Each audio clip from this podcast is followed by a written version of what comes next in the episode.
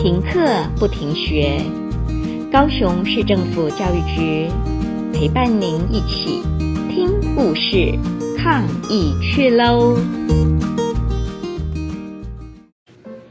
小朋友大家好，恁可能睇碌下，大家該無聊啊！好，來，誒，恁敢講嘅故事好，好識搶菜嘅鱷魚。唔過我唔用客話講，我用英文来读好。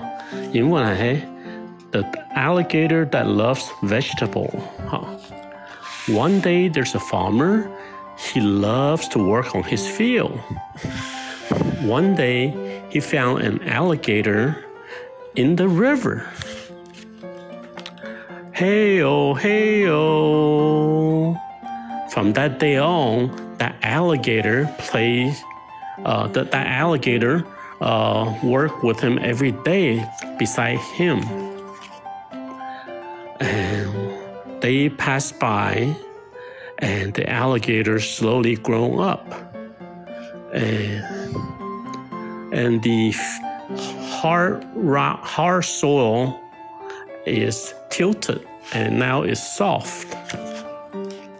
And he can, the farmer can uh, spread his seeds. And the farmer planted so many different vegetable seeds.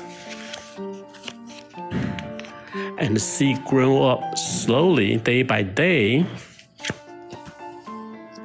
And finally, they reach adulthood. And the farmer picked every different kind of vegetable for the alligator. Sometimes it's uh,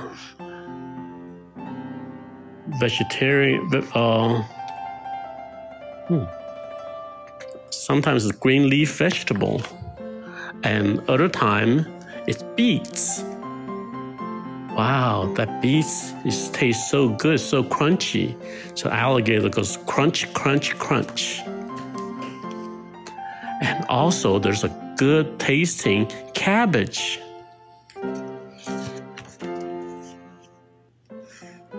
And one day, a doctor came to the uh, village to ch- give everybody a physical. Some someone's stomach goes guru guru guru, and some some kids can't go to restroom, and then only the alligator has nothing in the stomach and no strange sound. And the doctor said, You're healthy.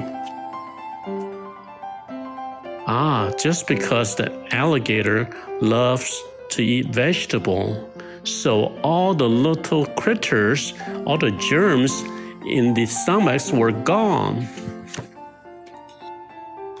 And when everyone uh, found that eating vegetable is a good thing for your health, everybody's beginning to eat vegetable.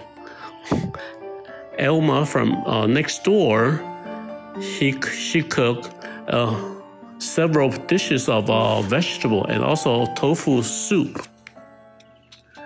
And all the moms in the village all cook lovely vegetable for everybody.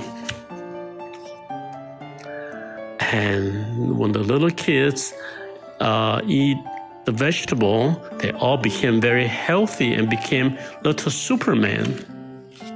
And that's all. The, that's all for today's story.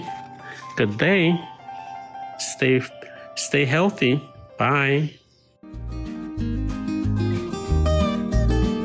故事听完了，亲爱的小朋友，听完故事以后，你有什么想法呢？可以跟你亲爱的家人分享哦。欢迎继续点选下一个故事。